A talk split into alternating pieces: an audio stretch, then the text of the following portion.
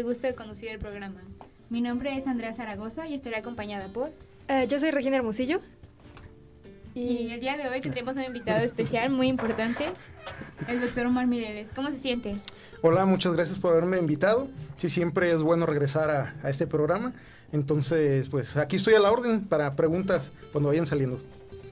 Muchas gracias. Uh, antes de comenzar, me gustaría invitarlos a seguirnos en nuestras redes sociales. Pueden buscarnos en Facebook como Gravítica Radio y también en Radio Cusey por Facebook. Además, tenemos nuestra página de Instagram como gravítica.radio y nos pueden también encontrar en la página oficial de Radio Cusey. Bueno, el día de hoy tenemos un tema muy interesante y creo que cabe mencionar que pues vamos a partir de una pregunta muy común que sería pues ¿qué es la física forense, no? Ok. La física forense eh, realmente es algo que no existe en México. Sí, sin embargo, la física forense así o, más bien la física aplicando sus técnicas, sus herramientas, toda su la robustez de sus matemáticas, de, de, sus algoritmos, de sus formas hacia la resolución de delitos es algo que no es tan nuevo. Sí, de hecho es muy viejo, es de la época de los griegos.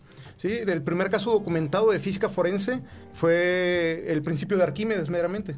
¿sí? Cuando Arquímedes agarra la corona y comprueba si está hecha de oro o si no estaba hecha de oro. Sí, ese fue el primer caso que se considera de física forense.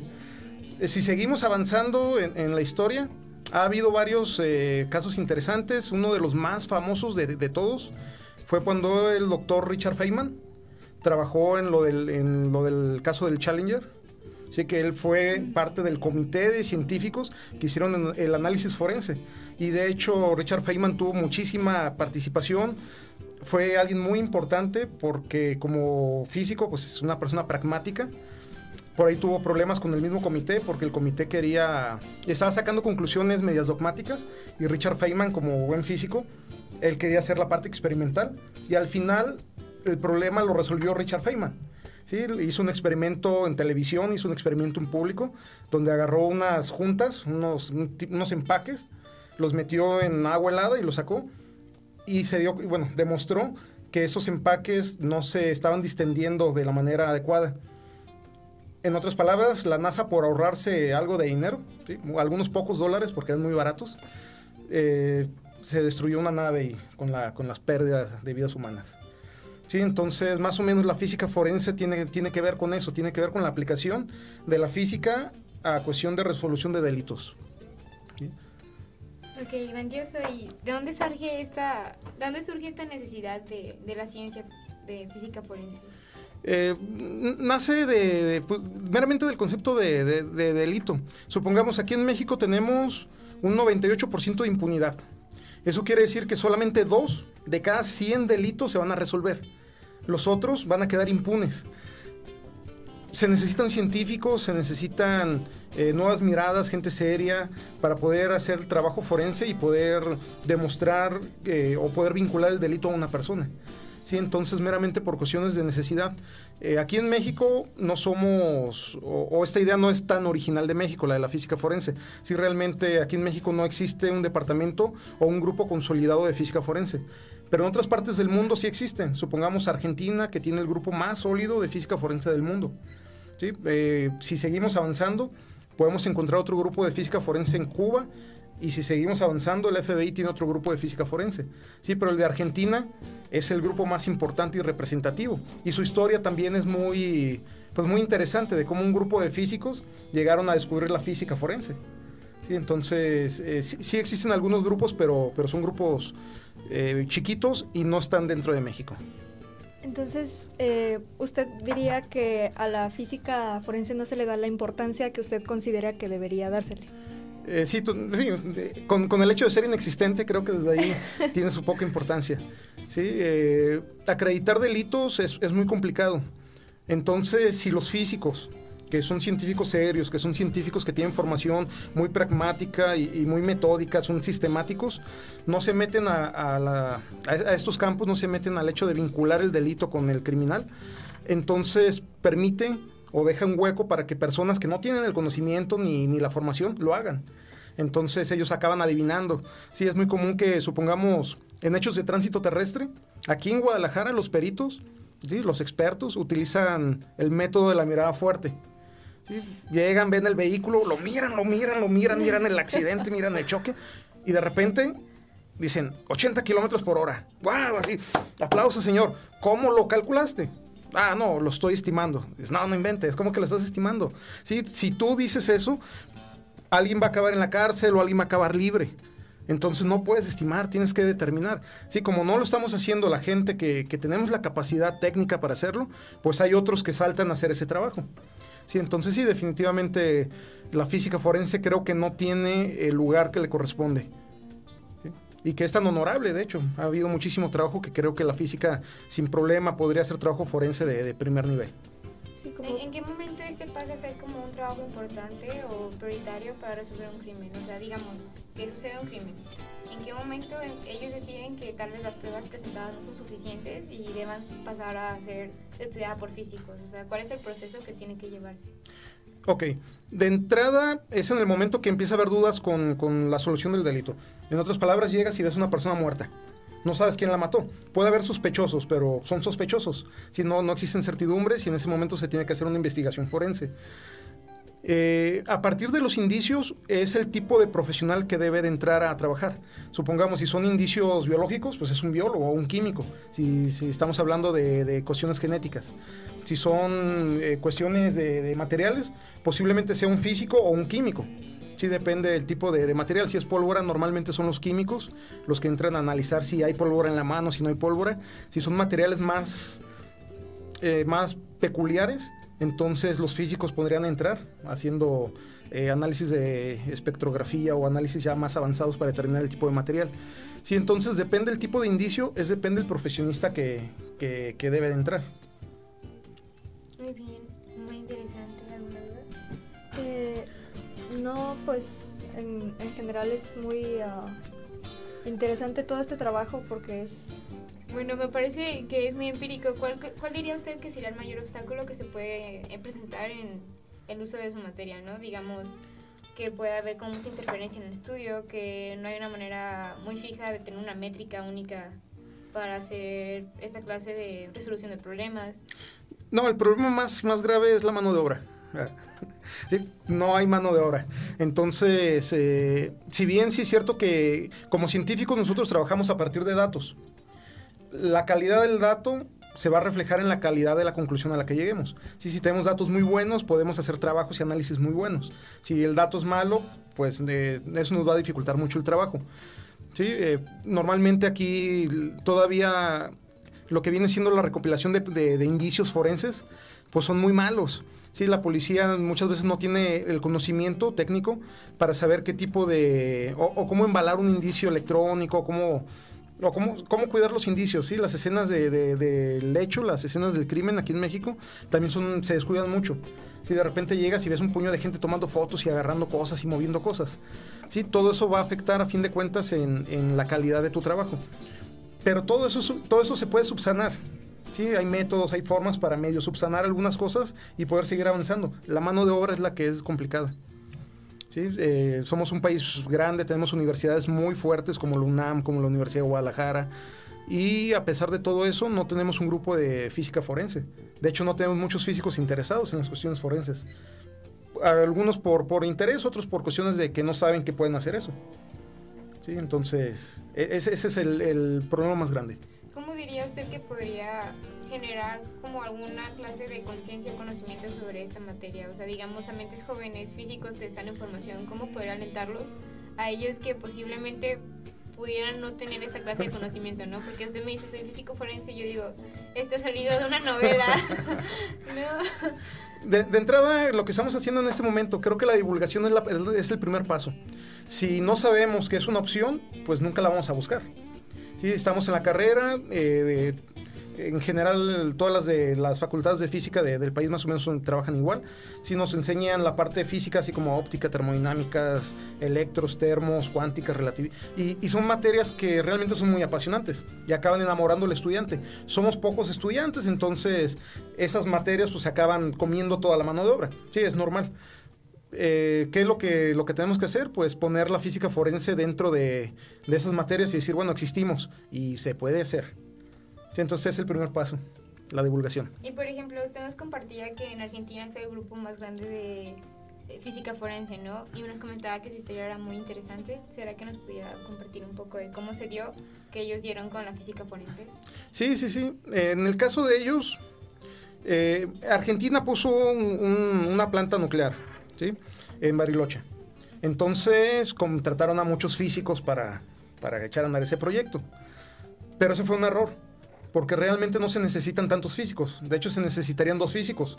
Sí, uno que haga los cálculos y otro que platique con el físico para que no se aburra. Lo que se necesitan son ingenieros para mantener todo el proyecto funcionando. ¿sí? Es, la realidad. En ese caso había muchos físicos, eh, se dieron cuenta que no se necesitaban tantos, entonces en algún momento su, su trabajo se vio en riesgo. Y uno de ellos eh, lo invitaron a un caso forense, un caso de un asesinato, donde a una persona le, habían disparado en el abdomen, una mujer había muerto, pero no existía la bala, no existían las, las pistolas, habían pasado cinco años, había un video de 48 segundos de muy mala calidad.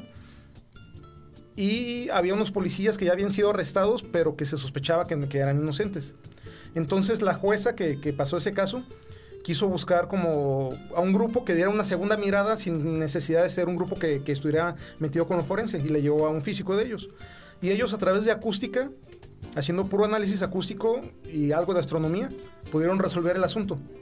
Entonces a partir de ahí, ese grupo se empezó a consolidar como un grupo de, física forense. ¿Cómo utilizaron la astronomía? Sí, es una eh, Sí, o sea, se sonó como que le pusieron patas de rana.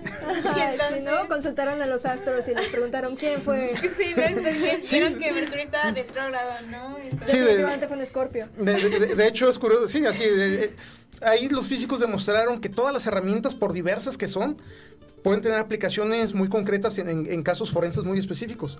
Sí, utilizaron eh, patrones de eco, utilizaron el método de Romer de astronomía para determinar la velocidad con la que estaban corriendo los policías, utilizaron eh, reflexiones, hicieron un experimento con globos, tronando globos y sacando patrones, eh, en fin, y, lograron resolver el asunto. Ahí ellos demostraron que tienen músculo y que la física tiene poder para, la cuestión forense, sí, que, que puede ser muy útil.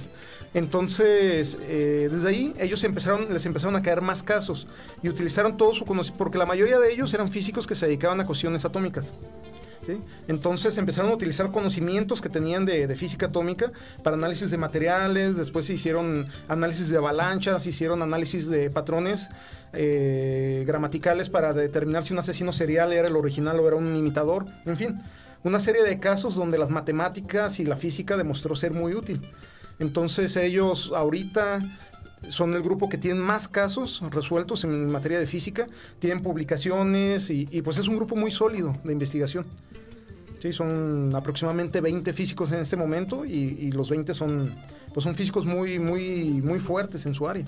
Y han demostrado que la física es muy flexible, más de lo que a veces podríamos pensar, tomando en cuenta que son físicos atómicos. Y al 100% en esta cuestión que hace un físico forense? Eh... Vaya, otra pregunta. ok. Bueno, nos quedan 30 segundos, entonces creo que ese es el tiempo perfecto para nuestra, nuestra pregunta ah, random del día. Nuestra pregunta especial y es, si usted fuera un ejote, ¿cuántos frijoles tendría? ok, son 30 segundos, voy a decir que tres nomás para... hay, que, pensar en esas cosas también. comerciales y ya regresaremos.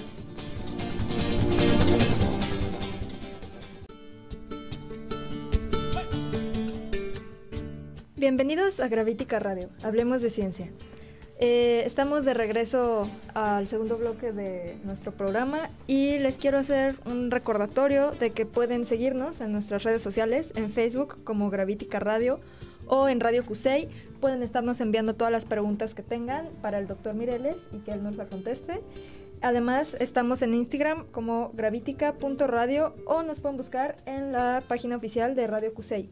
Además, me gustaría hacerles una invitación a todos para anunciarles que en el planetario de Lunaria tenemos un evento el sábado 23 de noviembre de 11 de la mañana a 3 de la tarde, es entrada libre y se trata de los talleres Codoto.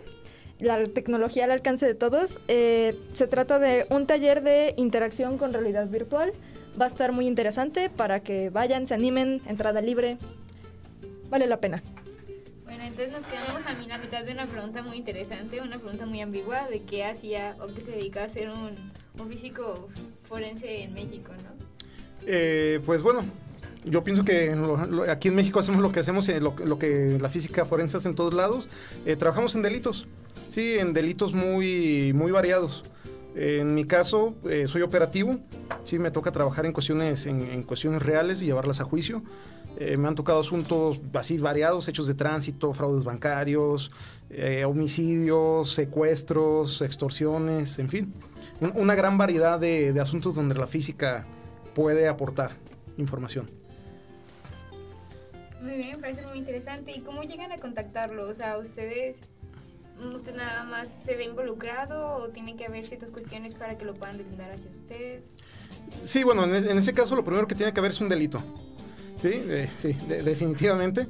Eh, se, debe, de, debe de salir o, los indicios deben de ser deben de ser indicios tales que sean analizados por alguien eh, con conocimientos técnicos en, cuestiones de física.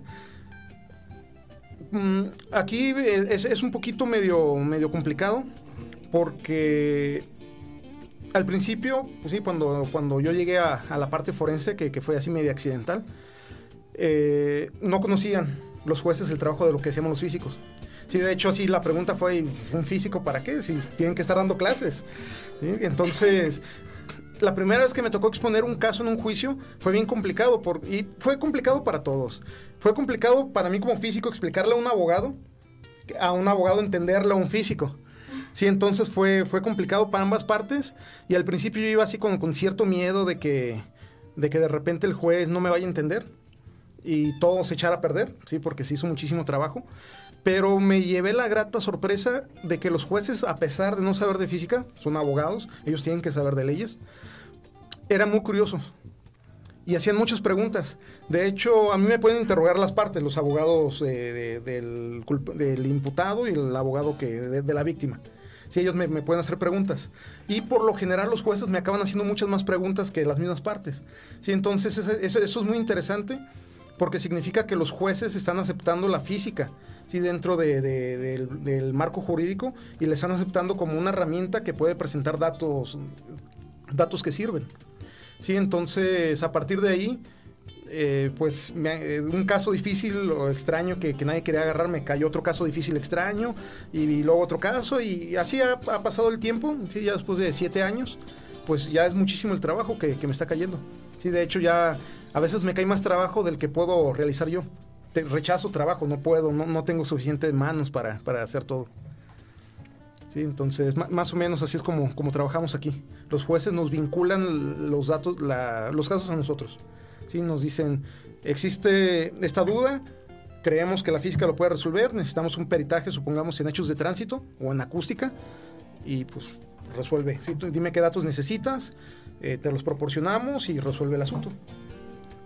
Entonces, usted tiene su equipo de trabajo con el que trabaja normalmente. Eh, sí, de, repente hay algunas personas, eh, eh, ayudantes, sí, meritorios, estudiantes normalmente, con los que me vinculo y los invito a trabajar en algunas temporadas. Sí, hay veces que servicio social o, práctica las, logramos sacar de esta manera y son los que me ayudan normalmente. Otro profesional no he podido consolidar tampoco un grupo así de, tres, cuatro físicos que tengamos doctorado, que nos podamos dedicar a esto. Todavía no he logrado la manera de hacer ese vínculo. Pero estudiantes sí han sido entusiastas hasta ahorita. Muy bien, y pues digamos que ustedes le llegan con un caso, ¿cuál sería el protocolo general para poder proceder a investigar? Eh, bueno, tengo que analizar el tipo de caso. Sí, porque si bien física forense es así como muy ambiguo, sí, pueden ser casos que lleven a cuestiones de termodinámica, supongamos un incendio o una explosión. Sí, que se tiene que analizar con métodos de diferencias finitas, cómo se, cómo cómo se expandió la, onda de choque y todo, ese tipo de cuestiones. Puede ser un caso de hechos de tránsito donde aplico más mecánica. Sí, entonces eh, depende del tipo de caso, es el tipo de, herramientas y de protocolo que debo de seguir. ¿sí? Como siempre, la primera parte, pues es hacerte de los datos. ¿sí? Si tienes datos buenos, puedes hacer un trabajo decente. Entonces, la primera preocupación es obtener el dato y un dato con cierta calidad. Eh, después, pues es buscar los métodos matemáticos o la vinculación con la física meramente que, eh, que, puede funcionar en ese problema y pues resolverlo. Sí, de ahí más un protocolo así muy, muy estricto, muy cuadrado, no hay. Parte de, la misma ambigüedad de que la física forense pues no es tan, tan existente todavía aquí en México. ¿sí? Eh, hay, grupos que están haciendo algo de trabajo en física, no meramente en física forense, pero sí en, temas similares. El IPN tiene un grupo de acústica muy bueno y que también ha tenido participación en muchos casos. Ya, es todo. Ah, fuera del IPN, perdón, fuera del IPN ya no hay, ya no hay grupos que, provengan de universidades que sean grupos sólidos. Eh, menciona mucho la acústica. ¿Cómo puede ¿Qué, clase de casos son los que se resuelven con problemas de acústica? Eh, es, muy variado. Pueden ser desde extorsiones, donde la persona que está hablando trae algún distorsionador de voz. Sí, de repente con algunos filtros, con algunas técnicas de, electrónica, con algunas técnicas matemáticas de análisis de ondas, puedes llegar a filtrar o, a eliminar el, sonido o, la distorsión que provoca ese filtro y determinar la voz que hay atrás. Otros muchos casos que, y, los más normales, tienen que ver con cuestiones de, no sé, supongamos, estamos haciendo un negocio, alguien lo estaba grabando en secreto, pero después a futuro no quieren cumplir los acuerdos del negocio y quieren que vinculemos a, las personas que participaron en esa junta con el audio. Entonces, si encontramos cinco voces en el audio, y nos dicen, son estas cinco personas las que participaron, nosotros tenemos que tomar muestras de voz de cada una y tenemos que hacer análisis con el audio para intentar sacar eh, alguna señal eh, que me pueda decir que sí son las voces ¿sí? de esas personas y que esas personas sí eran las que estaban ahí hablando. ¿sí? Entonces nos sirve como para ubicar a, las personas en el lugar del hecho, que, que es lo que se utiliza mucho en acústica. Y aquí en México nos comentaba que existían pequeños grupos que de repente se dedicaban a esto. ¿Cómo funcionan estos pequeños grupos? ¿no? ¿De dónde sacan subsidio? ¿De dónde nacen y se mantienen? Eh, bueno, si, si, si provienes de una universidad, como en el caso del grupo del IPN, hay subsidios internos. ¿sí? si, si, eres doctor y estás en el SNI, pues puedes bajar subsidios meramente del CONACID. ¿sí? Eh, en fin, hay una serie de subsidios. En mi caso, que no me vinculo a las universidades, eh, yo, yo gran parte del trabajo lo hago como privado. Y hay muchísimo trabajo. Entonces realmente subsidio pues, no se necesita. Sí, sí, sí hay suficiente trabajo para, para poderse mantener con, con, mucha dignidad. Y con, por ejemplo, con, con, el tratamiento de un caso, ¿cuánto tiempo le dan para poder designar si lo que está, de lo que se está acusando es cierto o falso? ¿O cómo puede trabajar con eso? Ah, esa, esa parte es bien complicada realmente al principio hay, normas jurídicas, sí hay tiempos procesales que te establecen cuánto tiempo tienes para emitir un dictamen a partir de que te dan, de que te dan, de que te lo asignan. ¿sí? Por lo general los, los tiempos mayores que tenemos a veces son 10 días. En el sentido más estricto, nunca vas a poder sacar un asunto de física forense en 10 días. Sí, son muy complicados. Eh, yo sí me defino por ser un poquito llorón en ese aspecto y siempre estoy solicitando prórrogas y prórrogas y prórrogas. Muy bien, pues nos quedan 30 segundos para pasar a comerciales, pero pues volveremos después de esta pequeña eh, intermedio y pásennos todas las preguntas que tengan en nuestras redes sociales. Las estaremos contestando.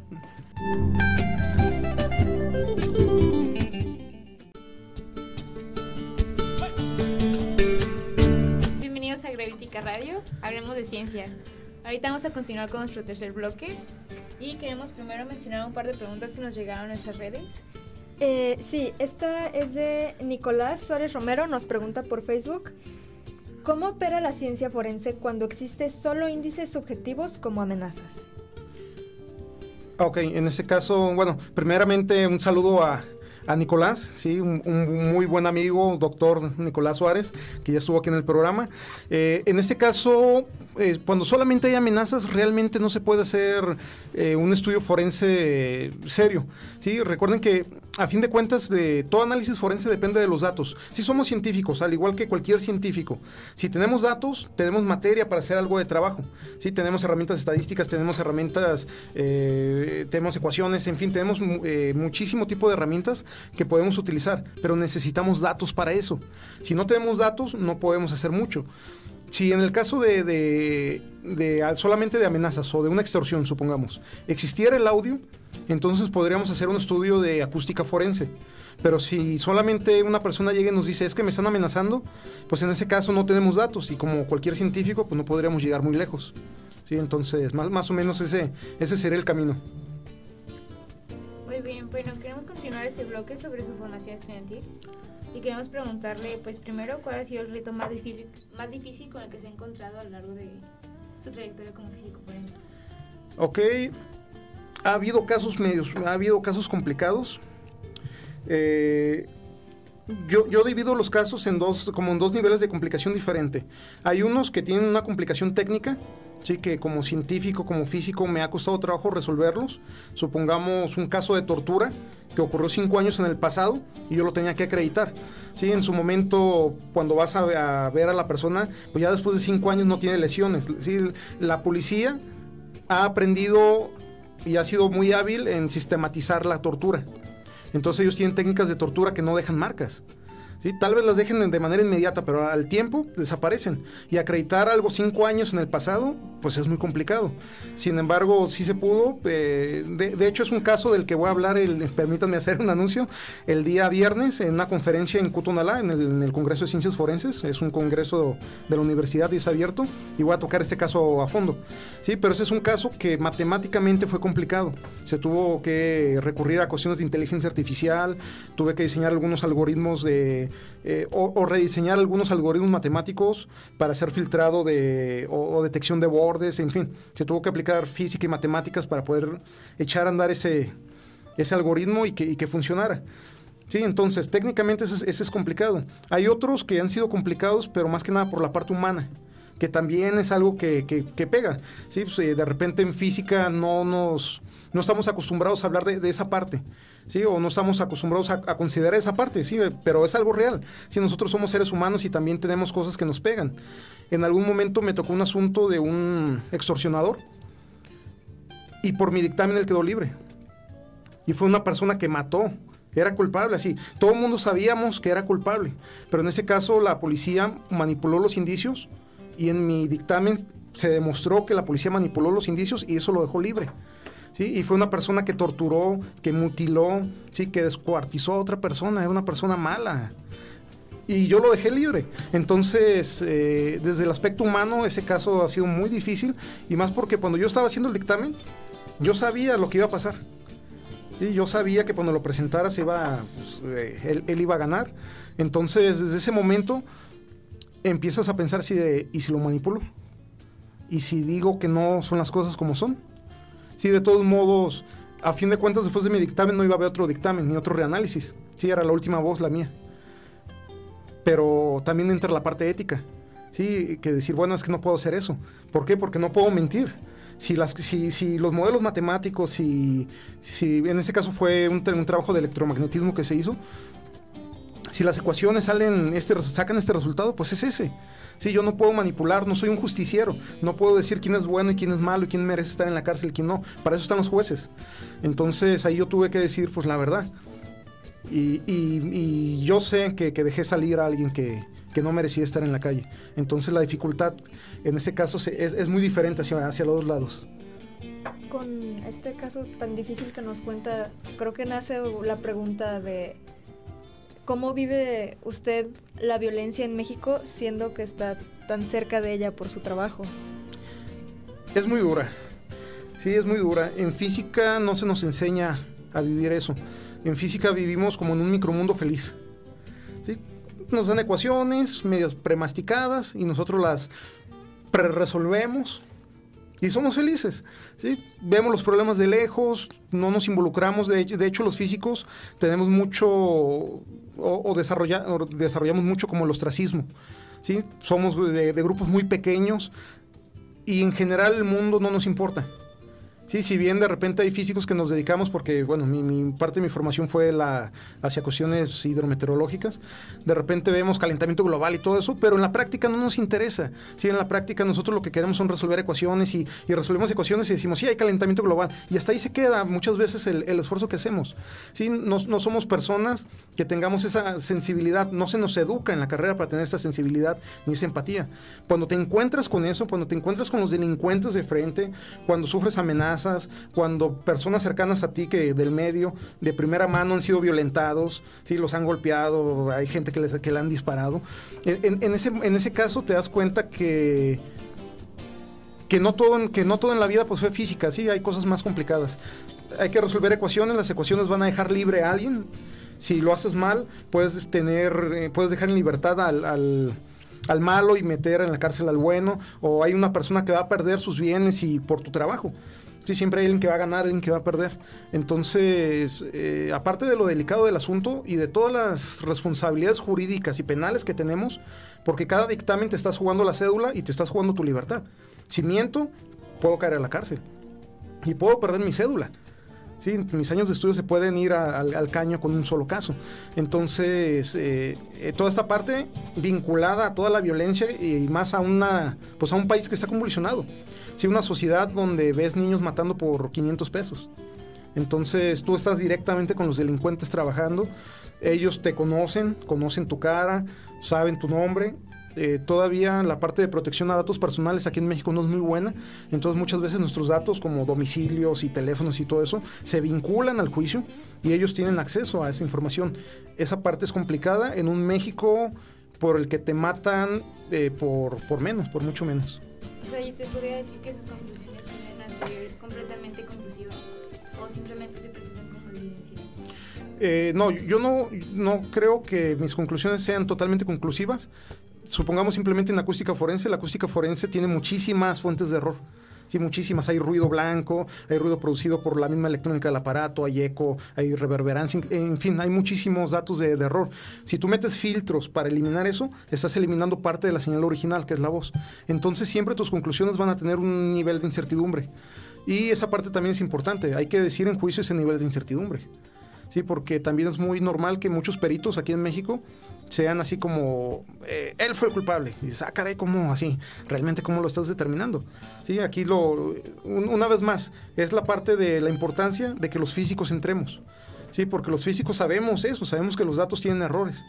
Y que si tú estás trabajando con datos que tienen errores, tu resultado va a tener un error, por fuerza. Y el juez tiene que saber ese nivel de error. ¿sí? Y, y, si tú no lo haces, pues va a llegar gente que sea muy dogmática y que diga de manera así muy concisa, 80 kilómetros por hora. Y dices, ah, caray. Qué, peligroso, porque esos 80 kilómetros por hora metieron a alguien a la cárcel. Claro, entonces podría decir que he tenido o se ha encontrado con conflictos sobre, pues, con, peritos, información científica. Eh, sí, sí, sí, sí. Yo de repente sí peleo mucho con otros peritos. intento ser propositivo. Sí, en el caso del Consejo de la Judicatura, donde hago mucho trabajo, este año que, que está terminando, me puse a dar un diplomado de hechos de tránsito a los peritos de hechos de tránsito para enseñarles física y enseñarles ecuaciones y cómo se aplican a los hechos de tránsito. La mayor parte de los peritos son abogados. Entonces es muy complicado. Hay gente que sí tiene mucho interés, hay gente que no tiene nada de interés. hay otros que intentaron o que, o que están intentando eh, obtener el, diploma sin haber asistido, en fin, toda la corrupción que, siempre existe. Pero eh, pues aquí la, parte de ser propositiva ya existen ellos, no hay físicos que saquen el trabajo, entonces alguien lo tiene que hacer. Yo solo no podré sacar todo el trabajo.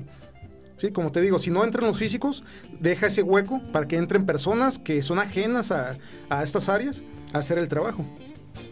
Y siempre es esa pelea por, por los datos y por la información. Y una pregunta rápida. Mm, falso o, verdadero? ¿Las manadas son el brote de pobreza? Me imagino que es falso. Pasamos a un corte.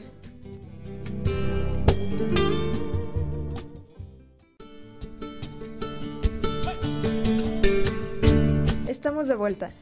Eh, antes de terminar con nuestro último bloque, me gustaría hacerles una rápida invitación a nuestras redes sociales. Les recuerdo, estamos en Facebook como Gravítica Radio o también como Radio Cusey en Facebook. Además tenemos nuestra página de Instagram, gravitica.radio y nos pueden buscar en la página oficial de Radio Cusey. Y me gustaría recordarles la invitación a el taller Codoto el 23 de noviembre de 11 de la mañana a 3 de la tarde en el Lunaria Planetario. Eh, este es un taller que eh, busca la interacción con la realidad aumentada. Es entrada libre y va a estar bastante interesante por si no tienen nada mejor que hacer el 23 de noviembre. Muy bien, queremos continuar la entrevista y quería preguntarle cómo se vive bajo pues, la constante presión de todos estos factores que significa desempeñar su trabajo, ¿no? ¿No vive bajo cierta amenaza inherente a, este, a esta carrera? Sí, claro. Sí, como te digo, como físico no estaba entrenado para esto. Sí, entonces al momento de que te enfrentas a una realidad donde tu vida está en riesgo, sí, por emitir alguna opinión, eh, esa parte ya, pues, pues sí, sí es complicada, la verdad. Sí, pero yo, yo sigo bajo el mismo principio. Si nosotros no hacemos las cosas que, que, nos corresponde hacer a nosotros, pues le estamos dando pie a que entren gente que no tiene la capacidad ni la formación a intentar hacer algo similar. Sí, y van a acabar haciendo cosas muy extrañas. Y hablando de formación, ¿cuál fue su formación? ¿Cómo se volvió físico Es más, ¿de dónde nace la inspiración en ser físico forense? Mm, ser físico forense tal vez no nació en la inspiración en ningún lado, pues, así, hacerte sincero. Estudié, bueno, física, bueno, antes estudié leyes, sí, del 99 al 2002 estudié leyes. Eh, siempre la ciencia como que me llamó más que, que, las leyes, me entretenía más una revista de muy interesante que una de proceso. Entonces al final dije, no, pues física, chin marín. Me metí a física, resultó que sí me gustó, sí, resultó que, no fui tan malo en, en, física. Eh, como todos los físicos, yo salí de física sin pensar en física forense. ¿sí? Yo iba más hacia cuestiones como de física ambiental.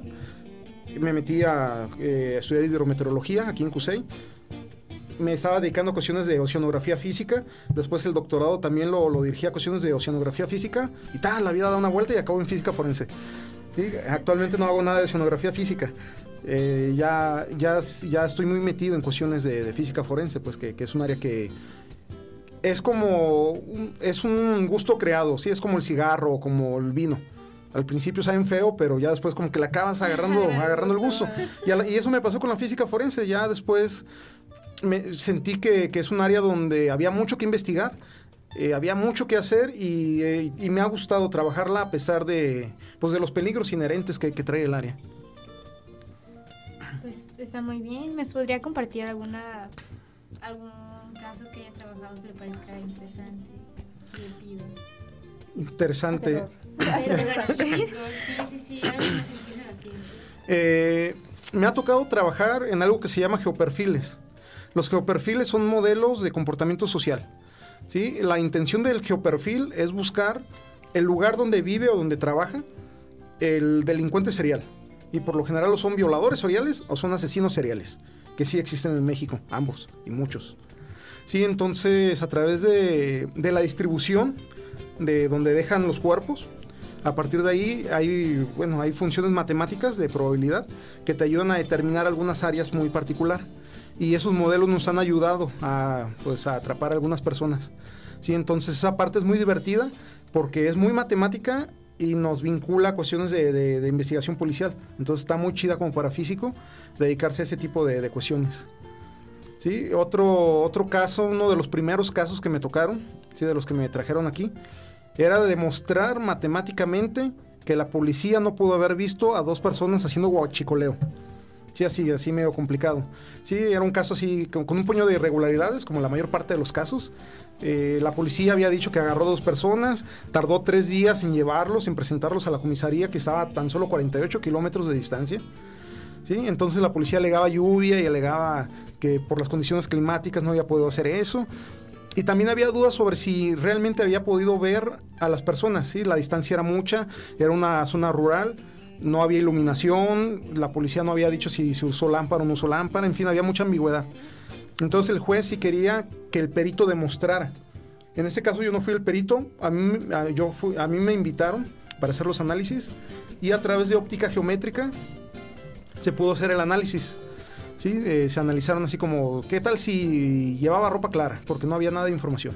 ¿Qué tal si llevaba ropa oscura? ¿Qué tal si llevaban una lámpara? ¿Qué tal si no llevaban lámpara? ¿Qué tal si la policía traía luz? Sí, entonces analizaron todas las posibilidades y a través de, óptica geométrica la luz no viaja hasta el infinito. ¿sí? Si ustedes agarran una lámpara y apuntan, va a tener un límite.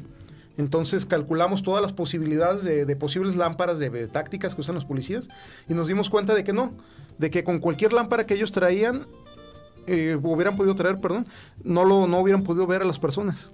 Aparte de que el hecho de que hubieran tardado tres días en recorrer 48 kilómetros, pues también era, era muy extraño. ¿sí? Y a partir de, ese tipo de casos, pues descubrí que la física forense tenía cierto atractivo y, y, pues me empezó a llamar la atención. Sí, actualmente lo que más me toca trabajar es informática forense. Y si bien informática forense podríamos pensar que no es tanto de física forense, eh, es, es, un poquito de error, ya que informática forense utiliza muchísimo, muchísima matemática. Sí, simplemente los, los tokens que se utilizan para cuestiones bancarias de transacciones utilizan algoritmos de factorización de números primos. Entonces, para saber si un token fue clonado o no fue clonado, pues tienes que conocer como matemáticas modular, álgebra modular y, ese tipo de cuestiones para poder determinar eh, la, parte del cronómetro del token con el servidor central, en fin, una serie de cuestiones que sí acaban cayendo en cuestiones al menos matemáticas, que los físicos pues, manejamos muy bien. Sí, mucho mejor que, la gente de informática, de hecho. Entonces, esa área es un área que se ha adaptado muy bien a física y que también hemos, bueno, se, ha demostrado que, que, la física es robusta y tiene poder para, para poder entrar a eso, a la parte de fraudes bancarios. ¿qué le diría ¿Cómo, puede acercarse a la física forense? No necesariamente con usted o también con usted. Eh, eh, bueno, si le van a entrar a la física forense, la primera, la parte académica, tienen que saber ecuaciones, tienen que saber eh, cálculo variacional, tienen que saber ecuaciones integrables, tienen que saber estadística más o menos a un buen nivel y pues la la física general. Sí, al menos la física en, la parte clásica, como viene siendo la mecánica, como viene siendo la óptica, el electro, la termodinámica, la, tienen que saber muy bien. Eh, si quieren acercarse meramente a la física forense, como, como lo acaba de decir aquí la, la, compañera, lo pueden hacer por su cuenta, si gustan, siempre es una posibilidad, pero si no le quieren sufrir, eh, no, pues al menos el, el, despacho siempre tiene las puertas abiertas y más a los físicos. Y yo soy físico, entonces siempre es bueno regresar al alma mater y, y, jalar a la gente con la, que, con la que uno crece y con la que uno puede platicar y los chistes más o menos se entienden. Sí, entonces eh, nosotros siempre estamos disponibles y siempre estamos abiertos a, a, darle la oportunidad a cualquiera que no tenga nada mejor que hacer en vacaciones, que no vaya, que no vaya a meter verano y que si se está aburriendo nos pueda apoyar. ¿Tiene algún contacto? Eh, sí, les puedo pasar mi correo, es mireles.ceo.gmail.com. Igual lo subimos a las redes sociales por si lo necesitan. Pues muchas gracias por habernos acompañado. Creo que el tiempo ya se nos acabó. Eh, los invitamos a que nos puedan seguir en nuestras redes. Les recordamos que nuestro horario es los miércoles de 6 a 7. Esta vez quien condujo el programa fue Andrea Zaragoza. Y Regina Hermosillo. Y tuvimos a bueno, a mí, a Omar Mireles, sí, muchísimas gracias. Eh, si tienen interés en, en, ahondar un poquito más sobre esto, les recuerdo que el día viernes a las 9 de la mañana, a las 10 de la mañana, va a ser una conferencia sobre aplicaciones de inteligencia artificial a cuestiones forenses en Cutonalá. Muchas gracias.